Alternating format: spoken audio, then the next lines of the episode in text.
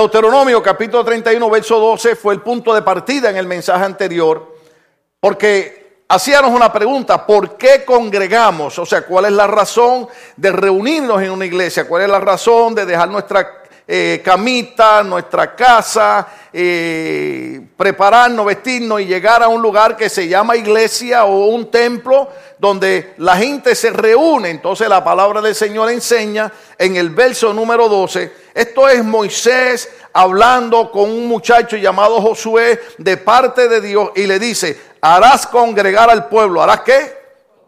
Congregar, o sea, harás reunir al pueblo, varones y mujeres y niños y tus extranjeros que estuvieran en tus ciudades para que oigan y aprendan y teman a Jehová vuestro Dios y cumplen y cuiden de cumplir todas las palabras de esta ley. Entonces, la razón principal, hermano, por la que nos reunimos en la iglesia, por la que congregamos, está ahí. No hay que buscarle cinco patas al gato. La razón de congregar es para que oigamos la palabra de Dios. En otras eh, eh, maneras de expresarlo, yo debo reunirme en un lugar donde la enseñanza, el mensaje sea de la palabra de Dios, porque el propósito es yo oír la palabra de Dios, aprender la palabra de Dios y tener temor a Jehová. Cuando nosotros éramos chiquitos, decía en el mensaje anterior, a todos nosotros de una manera u otra nos enseñaron los diez mandamientos, ¿se acuerdan? Y aunque éramos chiquitos, cuando nos robábamos un dulce nos sentíamos mal. Porque nos habían dicho que los diez mandamientos dicen, no hurtarás. Amén. Entonces nosotros crecimos aprendiendo cada uno de esos mandamientos, aunque no comprendíamos claramente a qué se refería. Pero cuando el tiempo va cruzando, va pasando, una de las cosas que nosotros estamos viendo que yo he tratado de, enseñarle a la, nueva generación es que el sistema político, el sistema gubernamental, el sistema secular ha tratado en los últimos años de impedir que la gente oiga la palabra de Dios. Porque si usted oye la palabra de Dios, usted va a aprender los mandamientos de Dios y usted va a desarrollar temor hacia el Señor. Usted va a decir, yo fui a la iglesia, oí que la Biblia dice esto, oí que Dios dijo esto, por lo tanto esto es algo que yo no debo hacer. Y usted comienza a vivir una vida más agradable delante de Dios. Usted comienza a vivir una vida fructífera, usted comienza a vivir, oiga bien, una vida de éxito. Por ejemplo, usted dice, pero pastor, eh, eh, eh, no me he sacado la lotería. Bueno, déjame decirte algo. Hay gente que tiene dinero y no son exitosos. Ahora, una vida de éxito es, aquí, aquí se van a enojar conmigo, que yo ayer estuve con mi esposa seis horas un poco más en una conferencia matrimonial, gozándome, felices, salimos de allí, llegamos a nuestra casa felices, nos levantamos esta mañana contentos, compartimos, cuando termine el servicio seguiremos compartiendo. Hay gente que le molesta algo de nosotros y es que siempre estamos juntos. Déjeme decirle algo, ¿cómo yo no voy a estar junto con una persona que yo amo? Lo dije el otro día y sonaba chiste, pero no es. Cuando somos novios queremos estar. ¿Sí o no? Entonces nos casamos para estar juntos. Entonces, el éxito no depende de cuánto dinero tú tienes, sino de cuán buena relación tú tienes. ¿Se acuerda una vez cuando les leí un pasajito y les expliqué algo? Y, esto es muy común. Hay gente que tienen casa, pero no tienen hogar. Hay gente que hay, hay, hay diferentes personas, pero no hay familia. Entonces, una de las cosas que el sistema secular ha buscado en los, otros, en los últimos días es apartar la palabra de Dios de nuestra vida para que nosotros no seamos exitosos. No tengamos éxito en las buenas relaciones matrimoniales, no tengamos éxito en las buenas relaciones familiares, no tengamos éxito en las buenas relaciones como amigos. ¿Por qué? Porque la palabra de Dios nos enseña todos esos términos. Cuando usted ve los diez mandamientos, los diez mandamientos tienen una parte de, relaciones intersociales, hermano. Aprendemos cómo llevarnos, aprendemos a respetarnos, aprendemos a considerarnos, aprendemos a tener misericordia, aprendemos a perdonar. ¿Se acuerdan, por ejemplo? Usted no quiere venir a la iglesia porque usted no quiere oír que un día eh, un hombre fue y le dijo a otro, págame lo que me debe. Y aquel hombre le dijo, ten misericordia de mí, no tengo. Eh, y entonces vino aquel, aquel rey y le dijo al hombre, ok, te voy a perdonar la deuda. Qué lindo es aprender eso. Pero ese mismo hombre que le habían perdonado la deuda, se encontró a otro que le debía y le dijo, si no me paga lo que me debe, te meto a la cárcel. El otro cuando se enteró que al que le había perdonado la deuda no quería perdonar la deuda a otra, le dijo, ven para acá. ¿Cómo es posible que tú quieras que yo te perdone una deuda a ti y tú no se la puedas perdonar a otro? La palabra de Dios nos enseña a llevarnos en esa relación de armonía, hermano. Déjeme preguntar algo aquí. No tiene que levantar la mano. Si la quiere levantar, está bien. ¿Cuántos de los que estamos aquí en algún momento hemos necesitado que alguien nos perdone algo? Mm. Entonces, recuerde eso. Recuerde, oiga bien, recuerde que una vez usted necesitó, cuando otro necesite, ¿usted sabe lo que dice la Biblia? Que le demos. Cuando nosotros ayudamos a alguien, cuando nosotros le damos a alguien, especialmente si es alguien pobre, el secreto es, el que le da al pobre, le presta a Dios. Cuando usted ayuda a una persona pobre, le está prestando a Dios. Y Dios nunca deja de pagarle a nadie. O sea, hay una razón por la cual usted ha visto que a través de los años, en una nación tan poderosa como esta, en una nación que por muchos años se identificó como una nación cristiana, ¿se acuerdan? Hasta que hace cerca de seis años el presidente actual, Dios lo bendiga y orar por él, que Dios lo ayude, pero él dijo que Estados Unidos no era una nación cristiana. Cuando esta nación fue formada por hombres que saliendo de una persecución religiosa vinieron a un lugar a establecer libertad de religión. Una libertad para adorar a Dios, una libertad para orar a Dios. De tal manera que en las escuelas se oraba, se leía la Biblia. Y yo entiendo que las escuelas son entidades públicas, tal vez no son unos centros religiosos. Pero la creencia era, si mantenemos a Dios como parte de nuestra vida, tendremos éxito. La Biblia dice, bienaventurada la nación cuyo Dios es Jehová. Mientras esta nación reconocía a Dios como, como, como su único Señor, esta nación aterrorizaba a todo el mundo. Hoy en día hasta las naciones pobres se levantan a insultar a Estados Unidos. ¿Sabe por qué? Porque no es que todo Estados Unidos, que hay 100 millones de cristianos, pero, pero a nivel general como, como nación le ha querido dar la espalda a Dios.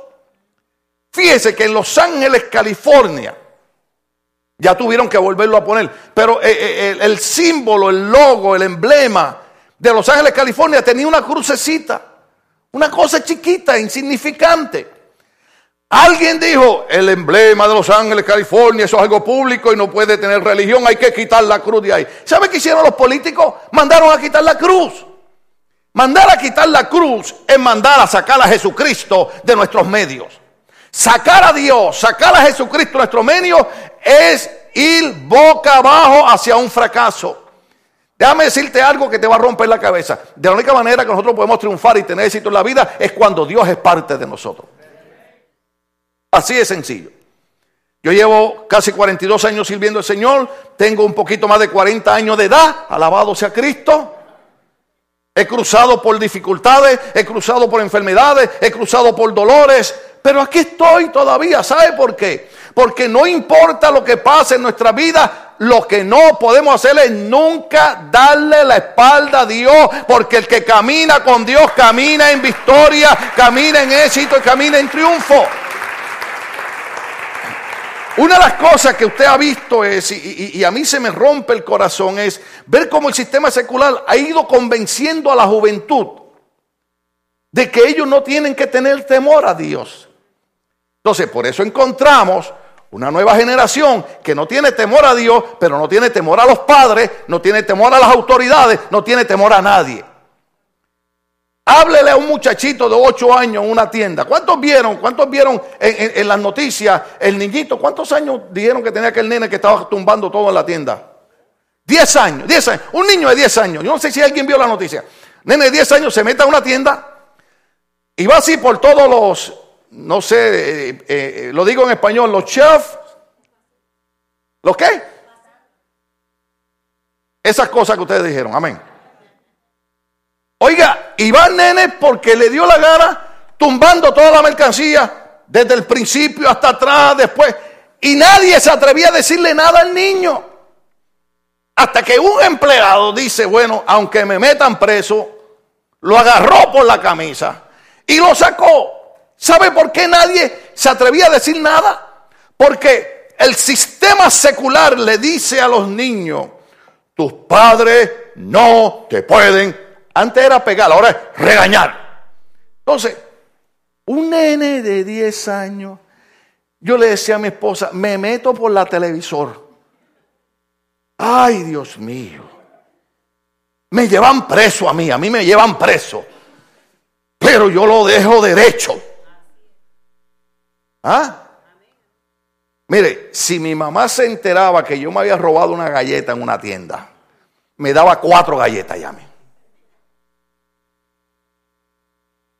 Entonces, cuando usted analiza nuestro estilo de vida, el sistema secular se ha encargado de sacar a Dios de nuestros medios. Se pierde el temor. Por ejemplo, voy a decir algo aquí que por eso es que yo quiero poner a otra persona de pastor para que diga las cosas que... por ejemplo, por ejemplo, por ejemplo, eh, la juventud actual.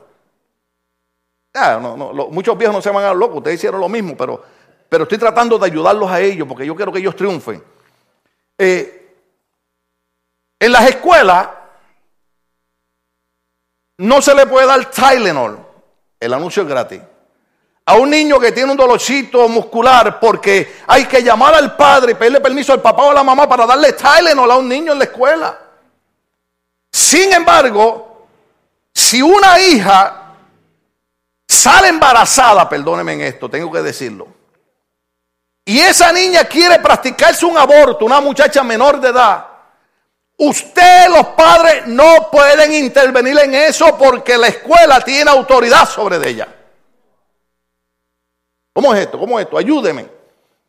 Eh, ¿Ustedes creen que es fácil ser pastor? ¿Ustedes creen que es fácil yo pararme aquí a hablar de eso? ¿Por qué? Porque la mayoría de nosotros, nuestra familia, enfrentan ese problema.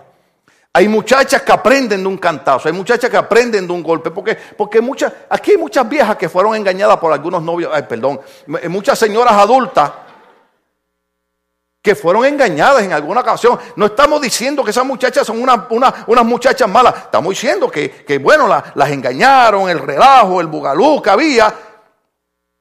Pero cada día vemos que se está perdiendo el temor a Dios.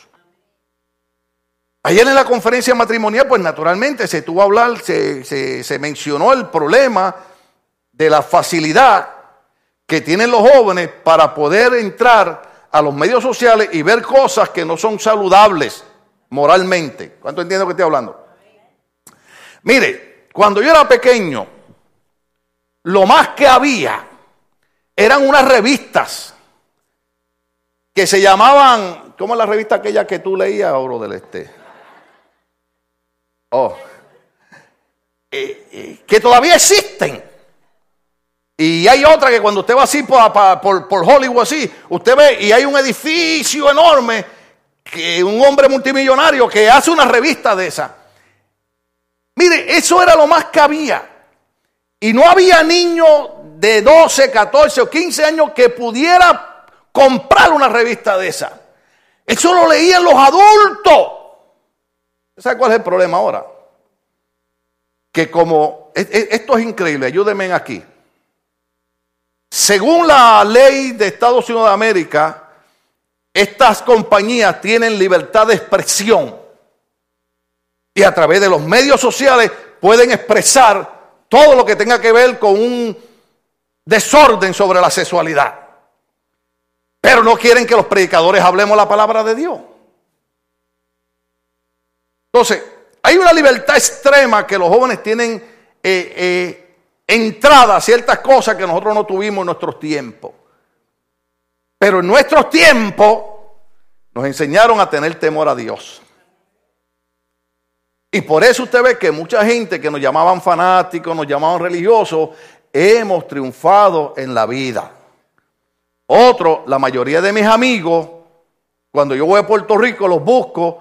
¿Dónde está fulano? Oh, murió de una sobredosis. Y fulano murió de sida. Y fulano esto. Cuando yo miro prácticamente de aquel grupo, yo soy el único que estoy vivo. Porque cuando yo miro 42 años para atrás, al que tanto se burlaron, al que tanto le gritaron, fue el único que le dijo que sí a Dios y hasta el día de hoy estoy aquí sirviendo a Dios y Dios me va a seguir dando éxito. Porque tenemos temor a Dios. La primera razón, congregamos para aprender la palabra de Dios y tener temor. Hermano, Dios no es un ogro que está ahí para castigarnos. Escucha el mensaje del viernes sobre, sobre, sobre ese Dios de amor, ese Dios de gracia, ese Dios bueno, ese Dios de misericordia. Pero Dios quiere que nosotros aprendamos su palabra para que tengamos temor de Él, para que nosotros triunfemos en la vida. Amén. Entonces, si yo he dicho algo eh, durante el mensaje que a usted le ha caído mal, ni modo, tengo que, decirlo. Yo soy tan humano como usted, eh, somos tan débiles como usted, pero creemos que todos podemos luchar en la vida para echar hacia adelante. Y hay cosas que hay que mencionarlas. Nunca señalamos a nadie en esta iglesia, ¿sabe por qué? Porque aquí nadie está exento de cometer errores. La Biblia dice, la Biblia dice, y lo citó el hermano ayer en la conferencia, y Pablo cuando escribe dice, si tú crees que tú estás firme, mira que no caigas. La Biblia dice, cuando un hermano tuyo cae, si tú te consideras espiritual, dale la mano. No vaya a ser que mañana a ti te pase lo mismo. O sea, en otras palabras, nosotros los, hispanos, usted sabe que nos criaron de una manera que siempre estamos juzgando a todo el mundo. ¿Sí? Pues en Puerto Rico nada más. Oh, aleluya. ¿Ah? Mire, mire, en mi país, en mi esto, esto es bien problemático, esto es bien problemático. Mire, todas las hermanas, a mí no me importa si usted fue casada, si usted fue divorciada, si usted tuvo hijos, si usted se va a volver a casar y se quiere poner un traje blanco, póngaselo. Pero en mi país antes, después que una mujer había, ¿cómo lo digo? ¿No hay ninguna hermana aquí con uñas largas? Después que había tenido una experiencia no podía casarse de blanco. En algún otro país era así. De verdad, levante la mano, a ver si. Wow, qué mucho. ¿Verdad? Entonces, una vez una persona me dijo, pastor, yo fui casado una vez, hace como cinco años me divorcié y encontré un muñeco, pero me gustaría casarme de blanco. Pues, ¿usted tiene el dinero para el traje? Sí, pues cómpreselo.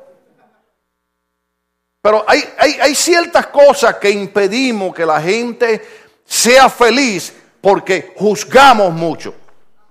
Y la Biblia enseña que tengamos cuidado. La Biblia donde enseña que se haga juicio es cuando dentro de la congregación alguien está haciendo cosas muy indebidas, que están probadas, que están haciendo daño. Entonces los líderes de la iglesia pueden decir, ven acá, tenemos que hacer un juicio en esto. Necesitamos que tú arregles tu condición.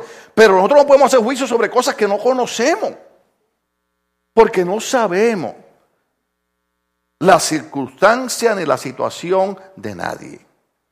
Mi suegra decía, caras vemos, corazones no sabemos. Amén. Por eso es que cuando la gente viene a consejería conmigo, se van enojados. Porque ellos vienen y me tienen una hora ahí explicándome todo el problema, va, pastor y la gallina que le robamos a los vecinos, nos las comimos y después nos sentíamos mal. Y, entonces digo, ok, amén, hermano, voy a orar por eso. Ah, pero el pastor, ¿Por qué? Porque yo tengo que escucharte a ti, tengo que escuchar la otra parte, después tengo que pensar, tengo que analizar, porque si yo tiro un juicio inmediatamente, me puedo equivocar. Y yo me he equivocado muchas veces. ¿Por qué? Porque queremos hacer las cosas inmediatamente. Acuérdense, estamos en la época microwave. Amén, ¿lo dije bien? ¿O no microondas? Entonces, hay que tener cuidado. Todo eso lo aprendemos cuando congregamos. En muchas iglesias entrenan a uno para ser santo religiosamente. Y entonces el trabajo de uno es buscar a ver cómo vino vestida la gente a la iglesia. Ese no es trabajo de nosotros. Yo sé que mucha gente se enoja conmigo cuando digo esto. Yo no soy policía ni soy detective. Ustedes tienen problemas en la policía, yo los recomiendo con un hermano. Amén. Nosotros estamos aquí para enseñar la palabra de Dios. Oiga bien, yo como pastor nunca haré algo. Yo no voy a estar detrás de usted velando dónde usted entró, dónde usted salió. Eso no es trabajo mío. El trabajo mío es enseñarle que tenemos que congregar para oír la palabra de Dios, aprender la palabra de Dios y tener temor a Dios. Ahora esa parte, esa parte ya creo que está muy clara, está muy entendida. Entonces, volvemos al, al verso número uno, ¿se acuerdan? El domingo pasado que regresamos al verso número uno. Fue Moisés y habló estas palabras a todo Israel. Y tengo que leerla porque vinimos a la iglesia que a oír la palabra de Dios, a aprender. Y Moisés le dijo, mira, ya yo tengo 120 años de edad, no puedo más entrar ni salir. Además de esto, Jehová me ha dicho, no pasará este Jordán. No puedo repetir el mensaje del domingo pasado, pero les dije algo, un punto bien clarito. Le dije esto, Moisés dijo que tenía 120 años y enfrentó una realidad. Dijo, ya yo no puedo hacer las cosas que yo hacía cuando era un joven. Yo no sé usted, yo no sé usted, pero yo llegué, yo llegué una vez a pensar, le dije, ay Señor, esto de envejecer es cierto. eso asusta. Pues, mire, cuando yo era un joven, cuando yo era joven, o sea, más joven, ¿qué iba a pensar yo? Pasaba un viejito con un bastón y, ah, quítese de medio, viejo. ¿Ah? Pero ahora, ahora, antes, antes cuando yo era un joven y, iba manejando y al frente iba alguien despacio, ¿qué hacían? ¿Qué hacían? quítate del medio. Ahora cuando alguien va despacio, yo digo, déjame aguantarme, no ser que sea un viejito. ¿Ah? Porque oigan aquí los jóvenes. Hoy tú guías a 80 donde debes guiar a 40. Pero un día donde debes guiar a 40 vas a ir a 20. Porque la realidad es que llegamos a una edad que no podemos hacer lo que hacíamos cuando éramos jóvenes. yo le digo a mi esposa, yo quisiera que los jóvenes aprendieran algo. Dicen en mi país, juventud divino tesoro. Es la época de hacer todo lo que le venga a la mano a hacer para usted triunfar en la vida. Déjame decirte algo, yo sé, yo sé que el mensaje es diferente, pero cuando tú tienes 18, 19, 20, 21 años, no, no, no, no, no, tú no estás fumando marihuana, tú no te estás emborrachando en la cantina, tú estás estudiando en la universidad, tú estás haciendo los trabajos para que a los 25 años ya tú tengas una carrera. Sí, sí, yo entiendo que hay muchos que a los 25 años tienen una carrera de prisionero aquí en, Los Ángeles. Déjame decir algo que yo sé que suena feo. No es la voluntad de Dios que a los 25 años tú estés preso. No es la voluntad de Dios que a los 25 años tú seas un drogadicto. No es la voluntad de Dios que a los 25 años tú seas miembro de una pandilla. A los 25 años la voluntad de Dios es que tú estés terminando una carrera universitaria para que a los 30 años ya tengas tu casa y tengas tu propio carro. Mm, no le gustó eso a mí, sí. Imagínense, si a mí me hubieran enseñado estas cosas a los 18 años, yo, había, yo oía una voz que me decía, oye esto Nancy, para cuando me dé tratamiento psicológico, eh, porque ella estudió eso, ¿verdad? Y, y ya hice una cita con ella. Lo que pasa es que cada vez que ella me oye predicar, dice, pastor, podemos posponerla porque el caso suyo es crítico. Oiga, yo oí una voz que me decía, ya probaste todo, ya no hay más nada que probar en la vida. ¿Usted sabe lo que era eso? Era la voz del diablo diciéndome, no vale la pena vivir. Usted sabe, haga un análisis, métase en internet y haga un análisis. En el año 2014, ¿cuántos jóvenes se quitaron la vida?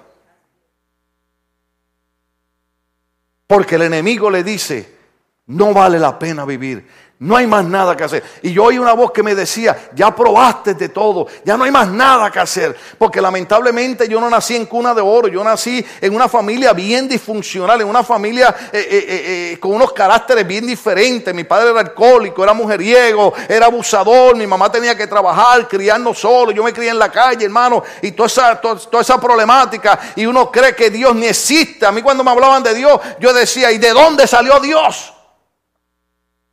Pero a los 18 años, cuando aquella voz me decía, ya no hay más nada que probar, oí otra voz que me dijo, todavía no has probado nada. Y wow, ¿a quién le voy a creer? ¿Sabe cuál era la voz que me decía que no había probado nada? Era la voz de Dios.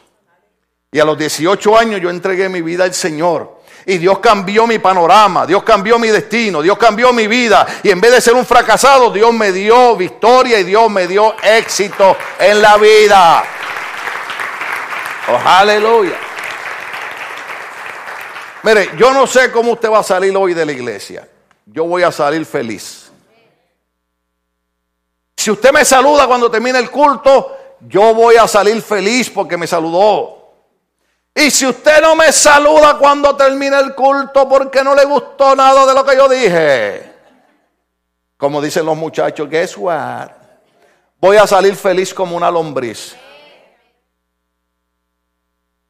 Porque yo he aprendido en la vida que cuando usted tiene temor a Dios y usted le sirve a Dios, Dios te ayuda a triunfar. Pero hay unas etapas en nuestras vidas que hay que aprovecharlas. Yo sé y lo uso. Nunca es tarde en la vida. Usted tiene 40 años. Ay, eso para mí sonó como si usted fuera un niño. Oye, yo pasé a los 40 hace rato. Usted tiene 40 años y usted no terminó la escuela superior, no terminó la high school, no es tarde. Váyase a coger un curso de tres meses, lea los libros, apague las novelas, apague el Facebook apague el internet, póngase a leer, olvídese de cuáles las nuevas que salieron ahora, las novelas estas, este. Ah. No me viene ninguna a la cabeza ahora. Ni de las viejas. mire, olvídese de las películas de Chucho Roto y todas esas cosas. ¿Cuántos la vieron? ¿Cuántos pistolas? ¿Cuántos la vieron? Ah, aleluya. Esas son las mejores películas. Invierta su tiempo en estudiar y en tres meses usted tiene su equivalente a una escuela superior. Cuando usted agarre ese papel, diga, lo logré. Con esto puedo meterme a un colegio comunitario. Métase en un colegio comunitario. Empiece a estudiar. Y cuando usted se gradúe, mire para atrás y usted diga, Qué bueno que no esperé a tener 80 años para tratar de aprender. Porque es en la época de la juventud cuando tenemos la fuerza para marcar las cosas para la época de nuestra vejez. No espera estar viejo para empezar a tener una buena relación en su familia. Hágalo desde ahora. Yo estaba viendo un caso ahí. Ay, se me fue el tiempo, hermano. Mire, estaba viendo un caso ahí en la televisión. A mí me gusta ver esos programas así, ¿la? Y, lleva un caso ahí y llega un señor, un señor ya como, como unos 76 años. Y, y está la hija y el hijo. Entonces el señor quería que la hija y el hijo lo perdonaran. Porque hacía 30 años él los había abandonado. Y se había ido. Y esos revoluciones que ustedes conocen en la, en la familia de los vecinos de sus países, ¿verdad? Entonces, la hija y el hijo decían, es que cuando tú nos abandonaste, tú estabas lleno de salud, tú tenías dinero, ahora no tienes dinero, estás enfermo y lo que quieres es que nosotros te recojamos para cuidarte y te demos a ti lo que tú nunca nos diste a nosotros. Uf, ¿tú te crees de eso? Entonces, le voy a decir algo, le voy a decir algo. La Biblia enseña y esto es bien difícil porque en todas las familias, cristianos o no cristianos, hay lucha, hay lucha. Los jóvenes van cruzando etapas diferentes. ¿Cuántos de ustedes fueron como yo? Yo, yo, yo antes de convertirme a Cristo, yo usaba una, una, cadena de esas de los que usan en los toilets. Sí, una cadena con un candado. Sí, usaba camisetas sin manga. Eh, nunca usaba calcetines, los jeans le echaba cloro, usted sabe, y, ustedes saben, ustedes saben que mi canción favorita era Soy de una raza pura y pura rebelde. Yo era un rebelde. ¿Cuántos viejos aquí fueron rebeldes en su juventud? Eh, cuando vemos a los muchachos que son rebeldes, nos enojamos con ellos. Pues si tú fuiste un rebelde también, ¿sí o no? Ya después cuando mejoré un poquito, cambié la canción, dejé de ser una canción rebelde. Empecé a cantar, yo así viví y siempre fui a mi manera. ya no era rebelde, pero ahora me gustan las cosas a mi manera. ¿Cuántos eran así? Todavía les queda un poquito. Entonces, la Biblia dice, la Biblia dice, hijos, obedece a vuestros padres, respeta a vuestros padres. Pero dice, padre, no exasperéis a la ira a vuestros hijos. ¿De qué está hablando? Está hablando de crear una buena relación entre padres e hijos. Cuando tu hijo venga y te diga, papi, mira, yo quisiera decirte que ayer me metí un tabaco de marihuana al cuerpo. Si su hijo viene y le dice una cosa así, ¿qué usted hace? A mí me sacaban el tabaco de marihuana otra vez. Pero ¿qué usted hace? Se sienta a su hijo y usted le pregunta a su hijo, ¿a dónde él cree que él va a llegar si le empieza a usar drogas. Porque si usted lo agarra, hijo del diablo, saliste a tu padre y me lo dijeron. Ya lo tiró a las drogas. Yo le puedo hablar de drogas porque mis hermanos fueron drogadictos. ¿Entiendes? Yo vengo de allá. Una vez cuando mi mamá me agarró, ay, no, sos personal, no debo decirle eso. Oye, ¿a ti te gusta el asunto? Una vez mi, mamá, mi mamá se enteró porque yo entraba y salía, entraba y salía. Entonces, eh, yo buscándome un billete, pues estaba en ese ambiente. Y entonces mi mamá me agarró dos bolsas de compra llenas de bolsitas de marihuana, pero cientos de ellas. Y la vieja me dijo, venga para acá, quiero hablar con usted. La vieja es la mamá, ¿sabe? ¿No vieron los mexicanos? Me dice, ¿qué es eso que está ahí? Oiga, cuando usted lo agarran en blanco, yo le dije, eso es de Junior, de mi otro hermano. Es eso suyo. Pero yo voy a llamar a Junior y voy a hablar con él y dije, qué lío nos metimos. Yo dije, aquí la vieja me va a dar con las bolsas de marihuana en la cabeza, me la va a hacer masticármela por ojo, nariz y boca. Hasta aquí llegué. Eso hacen, hermano, tantos años. Mire cómo yo quedé que se lo estoy contando.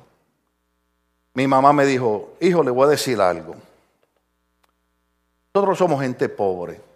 Yo tengo que levantarme a las 5 de la mañana para ir a trabajar en un hospitalito para traer comida a la casa. Pero yo nunca le he enseñado a usted a vivir una vida deshonesta. Yo he sido una mujer sufrida, pero he guardado dignidad. Usted no necesita estar vendiendo droga en la calle para tener alimento, porque aunque sea arroz blanco con habichuelas, hay en la mesa aquí. Usted me hace el favor y se me deshace de eso y no quiero enterarme que usted haya vuelto a hacer eso. Yo por dentro decía, mami, dame cuatro bofetadas. Dame con el palo la escoba porque nunca me había, dolido, mire, me da sentimiento, hermano. Nunca me había dolido tanto el pensar que había lastimado a mi mamá cuando ella nos había enseñado, aunque fuésemos pobres, a vivir decentemente. Después de tantos años todavía yo recuerdo eso. Wow. ¿Sabe que ella me enseñó? Yo te doy cantazo y te doy correazo, pero cuando tú estés en un problema de verdad, aquí está tu mamá para escucharte. Y eso hay que decírselo a los hijos. Nuestros hijos cometerán errores, algunos pequeños, otros grandes, ¿sí o no? Harán cosas que sentiremos vergüenza ante una sociedad, pero no importa cuánta vergüenza sintamos ante una sociedad, nunca le demos la espalda a un hijo. Eso es lo que enseña la Biblia. La palabra de Dios enseña eso. Moisés le está diciendo a Josué, que es un joven, ya yo no puedo hacer las cosas que hacía cuando era joven. Jehová tu Dios. Verso 3. ¿Jehová quién? ¿Ve la diferencia entre tener una religión y tener a Dios? Jehová tu Dios. ¿Se acuerdan que ahí terminamos el domingo pasado? Y ahí terminamos otra vez. Jehová tu Dios, Él pasa delante de ti. Wow, wow, wow. Esta mañana cuando veníamos para el culto, mi esposa y yo veníamos en el carro orando y yo le dije, Señor, tú sabes que mi cuerpo está matado, pero voy a creer que tú eres el Dios que nos da la fortaleza. Y voy a creer que este día va a ser un día de bendición. Y yo te pido por mis hijas, y te pido por mi familia, y te pido por la iglesia. ¿Sabe por qué, hermano? Porque Dios no le está diciendo a Moisés que le diga a Josué, tal vez quizá. No, Moisés le está diciendo con seguridad a Josué, Jehová tu Dios, Él pasa delante de ti. Él destruirá a estas naciones delante de ti y tú las vas a heredar. Y Dios le dijo a Moisés, dile a Josué que Él será el que pasará delante de ti como Jehová ha dicho le tengo noticia. La vida es dura, la vida es difícil. Yo creo que si alguien puede hablar de eso soy yo. ¿Sí o no? Mire, para los que se los olvidaron, para los que se lo olvidaron. Imagínense cada vez que yo predico yo miro para ese ático ahí. Como, como, como, como, como, como dicen en buen inglés. Can you feel me? ¿Ah? La vida es dura, la vida te va a dar embates, dificultades. Pero si tú oyes la voz del viejito que te aconseja, porque el viejito Moisés le dijo a Josué, vas a tener que luchar, vas a tener que guerrear, vas a tener que pelear, vas a tener que escalar montañas, pero una cosa no te olvides, Jehová va delante de ti y él destruirá estas naciones y tú vas a heredar. Eso es lo que yo quiero oír. Yo quiero oír gente que me diga, pastor, qué duro le ha ido, pero siempre oro por usted para que Dios siga destruyendo las naciones y Dios siga yendo al frente suyo para que usted siga heredando. Ninguno de nosotros aquí vamos a estar exento de problemas y dificultades. Pero ninguno de nosotros aquí jamás estará solo. Jehová irá delante de nosotros. Él destruirá las naciones y heredaremos lo que Dios tiene para nosotros.